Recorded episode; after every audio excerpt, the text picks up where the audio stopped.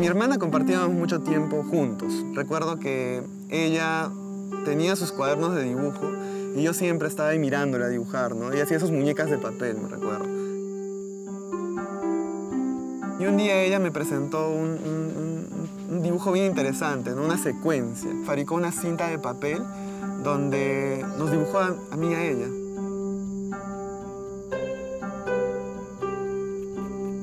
Cuando vi la historia me quedé impactado eh, y empecé a ver las posibilidades de yo también poder hacer lo mismo, porque yo todo lo copiaba de ella.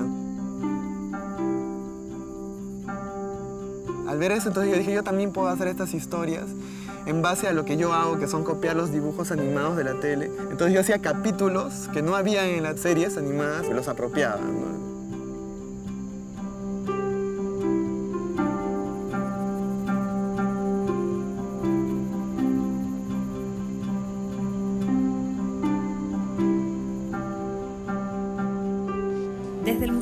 Contemporáneo de Lima proponemos estas conversaciones que hemos grabado vía Zoom para revisar juntos el proceso de creación de la serie Hacedores del colectivo Mercado Central. En esta serie, los cineastas Carlos Sánchez y Sofía Velázquez construyen retratos audiovisuales de un grupo de artistas y creadores peruanos.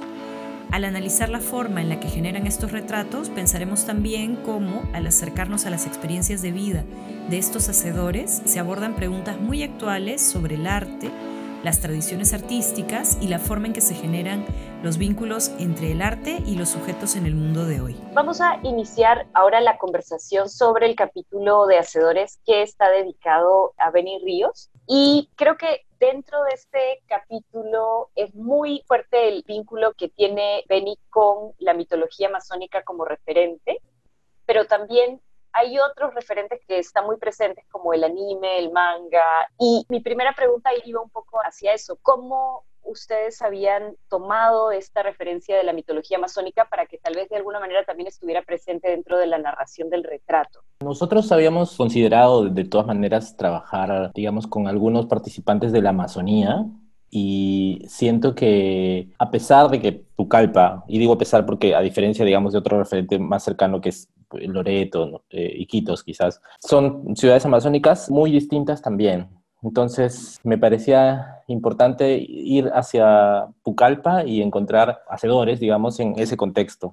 Y a pesar de ser una ciudad mucho más urbana, digamos, también es verdad que en alguien como, como Beni, que es artista, gestor, activista LGTB, también puede vivir en su quehacer esta referencia del lugar donde vive. No es que nosotros hayamos buscado intencionalmente vincular su trabajo con referentes de mitología masónica, sino que él en su trabajo ya lo vincula así desde hace mucho tiempo. Está muy ligado a la visualidad, digamos, lo que trabaja él son las imágenes, es un artista visual que ha recorrido las gráficas, el diseño, las caricaturas. Ahorita está entrando a la imagen audiovisual, al cine, y toda su vivencia, digamos, está íntimamente ligada a su lugar de origen, a su lugar de nacimiento, y ahí probablemente es que él empieza a vincular, digamos, el nacimiento de una visualidad personal con los referentes amazónicos. Él menciona en un momento a Yando Ríos, que entiendo es este artista amazónico, pero que termina finalmente eh, trabajando desde Estados Unidos, ¿no? Y es interesante cómo ese señor, cuya visualidad también es así de amplia y, diversa como puede ser la mitología amazónica, desde la lejanía puede servir como un referente que le dice a Benny, oye, tú deberías enterarte más de este tipo de detalles o incluso indicarle cómo él entiende su relación con la selva, ¿no? Creo que le dice algo así como que el cuerpo de todas las personas está lleno de toda la naturaleza. Es una frase que así utiliza Benny producto de un encuentro con este artista. En esa misma serie, digamos, en esa misma ciudad, nosotros también desarrollamos la historia de Graciela Arias, que digamos está más vinculada a una visión más, digamos, amazónica, a una visualidad originaria, si quieres verlo así, ¿no? La imagen que menciona Beni sobre Yando es, es potente porque cuando uno ve luego los dibujos de Yando son estos, por ejemplo, animales amazónicos, pero que dentro están llenos de otros animales, y de plantas, y de ciudades, y de personajes. Entonces, claro, también es como una metáfora muy bonita de qué estamos hechos los seres humanos, de qué está hecha la naturaleza, estamos de alguna forma como todos conectados, hechos de otros seres, ¿no? Esa es una imagen bien, bien chévere que creo que él recupera eh, luego. Claro, y además entendiendo no solo como llenos de todos estos seres, sino que en un universo en donde no hay límites. Puede ser animal, puede ser árbol, puede ser el agua, un poco entendiendo también esta totalidad, ¿no? Él luego desarrolla este concepto también en, en sus trabajos, ¿no? Utilizando figuras y conceptos que pueden venir desde los mitos para explicar su identidad LGTB o su trabajo en cine, sobre todo la idea de monstruo, ¿no? Es como que el animal, el monstruo y todo está finalmente, no es algo ajeno a tu cuerpo ni a tu vida, sino eres tú también eh, eso. ¿No? Sí, esa idea también creo que es muy interesante. Yo lo sentí muy presente con el personaje que él empieza a dibujar, que es luego este personaje que es un zancudo, si no me equivoco, y luego además él mencionando cómo su proceso creativo y, y su proceso de crecimiento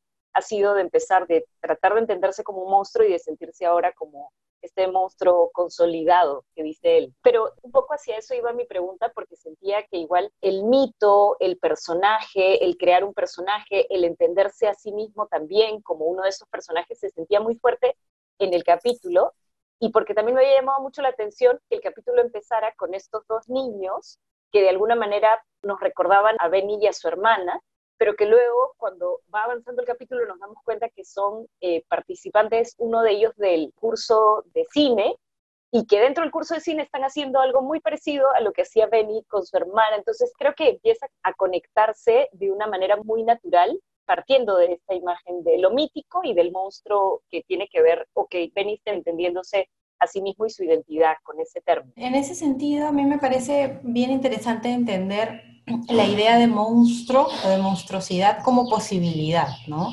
Como potencia multiplicadora, digamos, ¿no? De identidades, de conexiones, de discursos, ¿no? Entonces, lo que yo creo que es una de las cosas interesantes en el trabajo de Benny que hemos tratado también de, de, retratar en ese capítulo y que además construir ese capítulo también utilizando esas mismas capas de la construcción y de construcción de su propia monstruosidad, ¿no? Es la mezcla, ¿no? Lo monstruoso es también la mezcla, ¿no? Él, lo propone en su propia transformación como artista, en su cine, ¿no? Y también en la mitología que él mismo se construye, ¿no? Con el zancudo, ¿no? Entonces, la mezcla entre sus referentes de afuera, la idea del acercamiento hacia lo mitológico local, ¿no?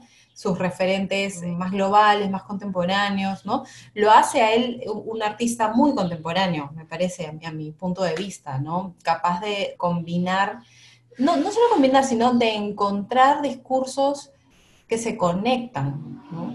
Dentro de la ciudad, dentro del mundo que lo rodea y también afuera, ¿no? Y eso me parece muy rico. Y me parece rico también porque atraviesa su propia historia de vida, ¿no? El, comienza el corto relatando de una manera cómo fue su propio acercamiento a la imagen, cómo fue su propio acercamiento al color, a esos mundos imaginarios, a los que no necesariamente tenía, em, digamos, una invitación directa para llegar, ¿no? sino que él mismo ha ido buscándolo, ha ido construyéndolo, ha ido acercándose y tomando lo que necesitaba de cada uno de estos espacios visuales. ¿no?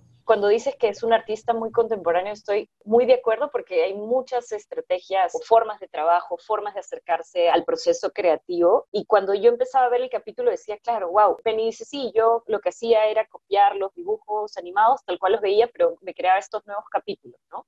Y yo pensaba, es que eso es en esencia apropiación y una apropiación súper bien entendida, o sea, como de, de realmente entender que te nutres de los referentes y que luego estás en plena capacidad de transformarlos.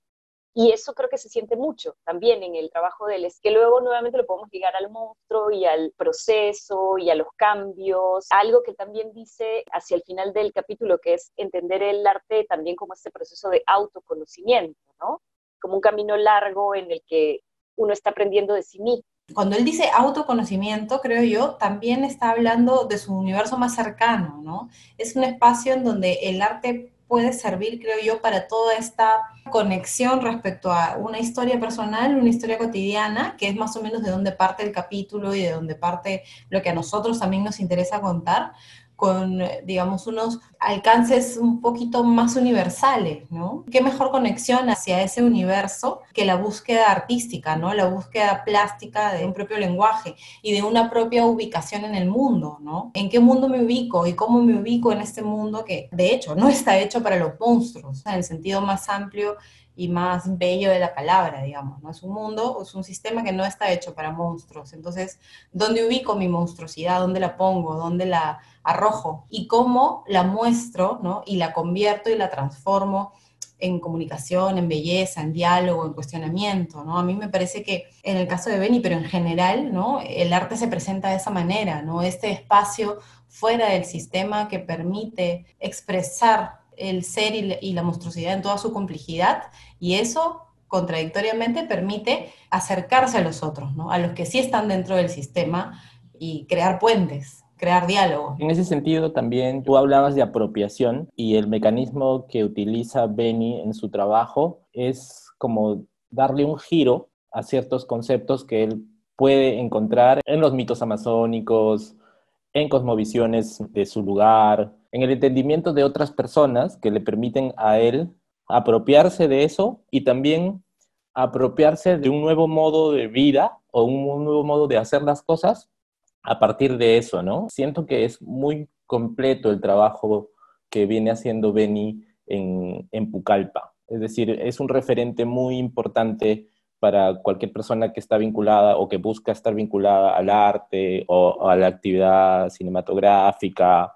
y hasta el activismo. Es decir, combina muchas de sus actividades y todas están entrelazadas, probablemente jugando con estos conceptos que él los tiene muy claros y que sabe que son apropiaciones de ese universo donde él vive, ¿no? Para nosotros no fue sencillo. Otros hacedores, otras personas tenían un quehacer muy específico y con Benny era como teníamos que hablar de una vida mucho más compleja porque él es un ser complejo y que tiene como muchas variantes. Lo podríamos ubicar como un artista visual, pero dentro de la visualidad y dentro de su historia personal, él reparte como sus quehaceres en muchas actividades y muchas disciplinas, ¿no? Lo que nosotros intentamos hacer con el capítulo, mirando toda esta complejidad de su propia creación, fue también utilizar estas capas y estas mezclas, ¿no? Entonces el capítulo es un capítulo documental porque finalmente estamos hablando de él y de su propia experiencia de vida, pero también es un capítulo ficcional en donde mezclamos estos universos, en donde ponemos en escena momentos, situaciones, experiencias suyas, y a la vez también es como una especie de mm, meta narración eh, cinematográfica porque vemos el proceso que él mismo atraviesa para sus clases, para sus talleres, para sus propias creaciones visuales. Y a la vez estamos jugando con este universo urbano, sumamente urbano, que es donde él se mueve, pero con ciertas conexiones no urbanas, que además están fuera de lo que uno entiende por la Amazonía. Digamos que la idea de la Amazonía nos lleva mucho más rápido al inmenso y enorme bosque y todo lo que contiene, ¿no? Misterioso o no. Entonces aquí son los puentes entre todos estos universos. Y otra cosa era que, como tú mencionabas, Julie, hemos echado mano por esta suerte de compartir también, de poder generar un capítulo casi casi colaborativo con la Escuela de Cine Masónico, que en ese momento estaba dando el taller para niños que lo impartía Beni. Y justamente, si es gente que está haciendo audiovisual allá y nosotros estábamos yendo a hacer un capítulo de este documental, entonces era importante también vincularnos todos porque todos queremos hacer o todos hacemos audiovisuales y poder trabajar juntos, ¿no? En ese sentido también se convocó como a un pequeño casting, como mismo Benny decíamos, ¿quién puede hacer de tu hermana y quién de ti, de chibolita? Ah, mira, yo conozco unos chicos que están en la escuela, un poco también para entender esta manera libre que puede tener el documental de generar los contenidos, ¿no? Creo al final eso se me hace muy coherente y, y, no lo hemos comentado mucho, pero se siente muy presente también, como ustedes decían, los grupos con los que se vincula Beni, porque esas redes son redes con personas y con personas con las que hay intercambios dependiendo de los diferentes roles o grupos de trabajo que él tiene y se siente mucho el vínculo con varias personas y cómo el proceso creativo es un proceso colectivo. Entonces, al final tiene mucho sentido sentido que también haya existido esta experiencia de colaboración para generar el, propio capítulo, porque al final, en esencia, es también algo muy similar a lo que es el propio ¿no? Sí, claro, hay una suerte de representar sus propios mecanismos de trabajo y que todo nuestro capítulo se sienta como abrazado por esa manera que él mismo tiene de hacer las cosas, ¿no?